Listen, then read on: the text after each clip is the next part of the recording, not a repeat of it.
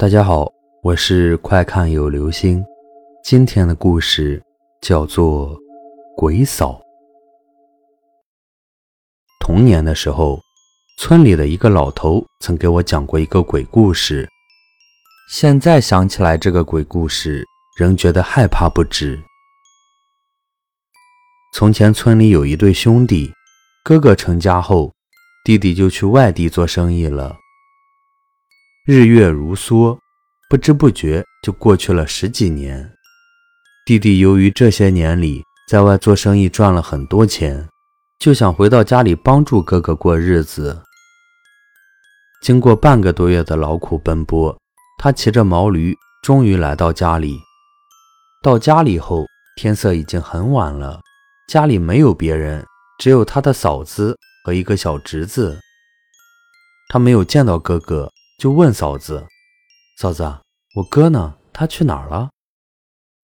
这时，他嫂子的目光很诡异地盯着他，悠悠地叹了口气，说：“哎，刚才有一个邻居把你哥请去喝酒了，过一会儿才能回来。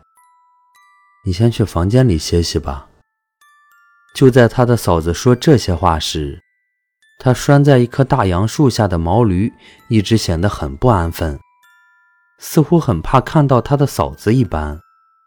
他以为毛驴驮着自己走了半天的路，一定也累了，才会这样不安分，也没有多想，就去了房间里歇息。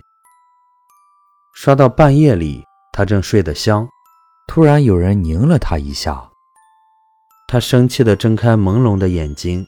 看到床前正站着一个模糊的影子，朝他悠悠地说：“弟弟，这里危险，赶快走。”说着，那个模糊的影子很快就消失了。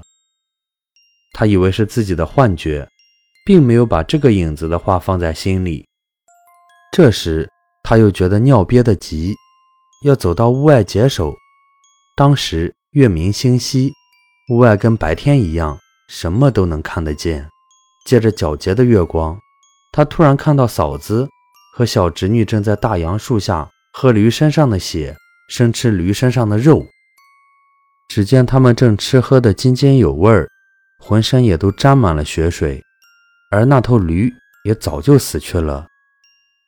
看到这里，他已吓得面色苍白，浑身直淌汗，知道眼前的这一对母子。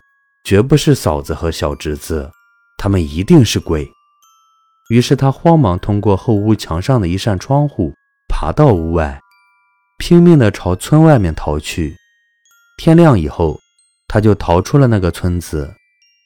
想到昨天晚上自己经历的可怕的遭遇，他知道鬼一般不会在白天出来，便大着胆子返回了家里去看了个究竟。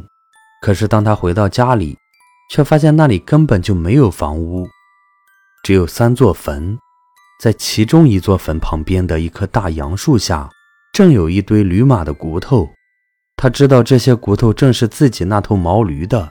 随后，他又从附近居住的村民的口里得知，原来在三年前，哥哥一家三口都生病死了，而他见到的那三座坟，正是他哥哥一家三口的坟。此刻他才明白，昨天晚上看到的那个模糊的影子，并不是自己的幻觉，一定是哥哥在提醒自己，要自己离开那里，免得受到鬼嫂子的伤害。这个鬼嫂的鬼故事在农村里已经流传很久，所以有关这个故事的版本很多。现在讲的这个，也只是这些版本中的一个罢了。好了，这就是今天的故事，《鬼嫂》。